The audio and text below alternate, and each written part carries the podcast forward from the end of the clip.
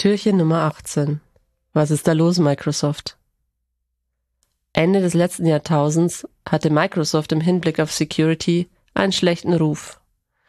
Windows 95 und 98 sowie viele weitere Microsoft-Produkte waren voller Sicherheitslücken. Als die Computer noch nicht einen so hohen Vernetzungsgrad hatten, war das noch nicht so tragisch, zu dieser Zeit wurden jedoch immer mehr Rechner ans Internet angeschlossen, so dass die vielen, zum Großteil aus der Ferne ausnutzbaren Sicherheitslücken fatale Folgen hatten.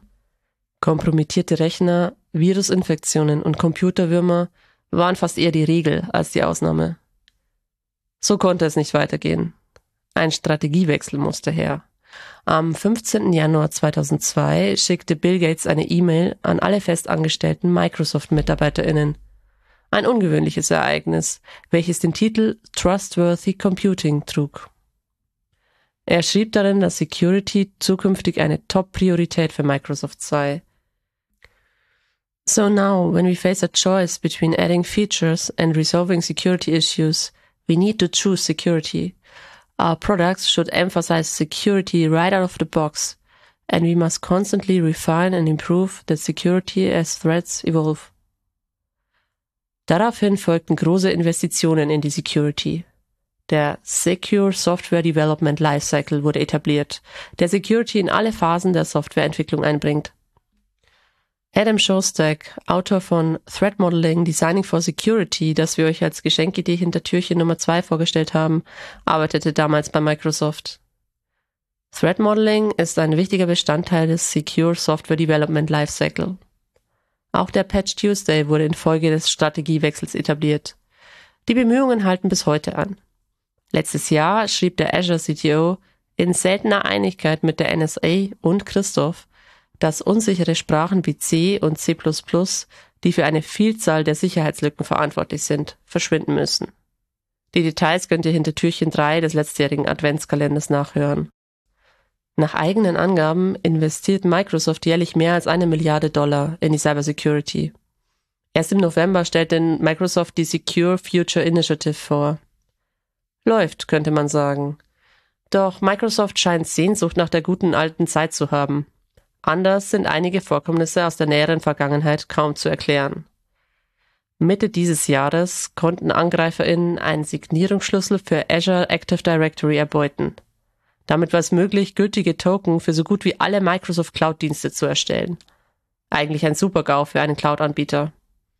Der Schlüssel war in einem Crash-Dump gelandet, der durch ein kompromittiertes Nutzerinnenkonto in die Hände der AngreiferInnen fiel.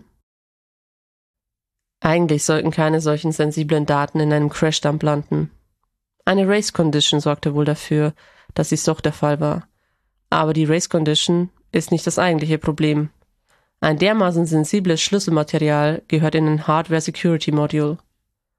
Ein Hardware Security Module, kurz HSM, ist darauf ausgelegt, Schlüsselmaterial sicher zu speichern und kryptografische Operationen damit auszuführen. In der Regel kann Schlüsselmaterial die HSM nicht verlassen. Das ist ein Sicherheitsfeature. Ihr kennt das vielleicht, wenn ihr zum Beispiel im Besitz eines Huey, Titan oder Nitro Keys seid.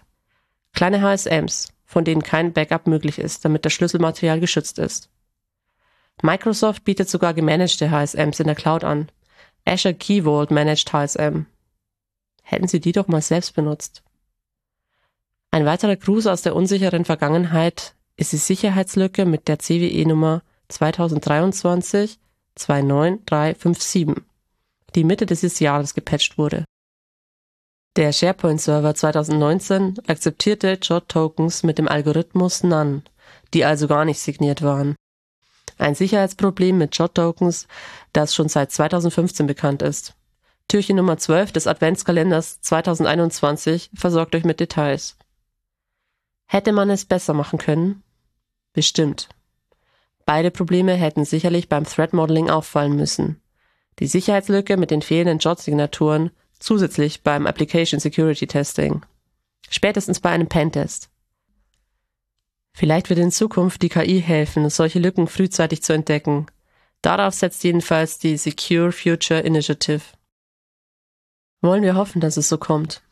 Zu befürchten steht nämlich, dass die KI im schlimmsten Fall nicht vorhandene Sicherheitslücken konfabuliert und echte Sicherheitslücken übersieht.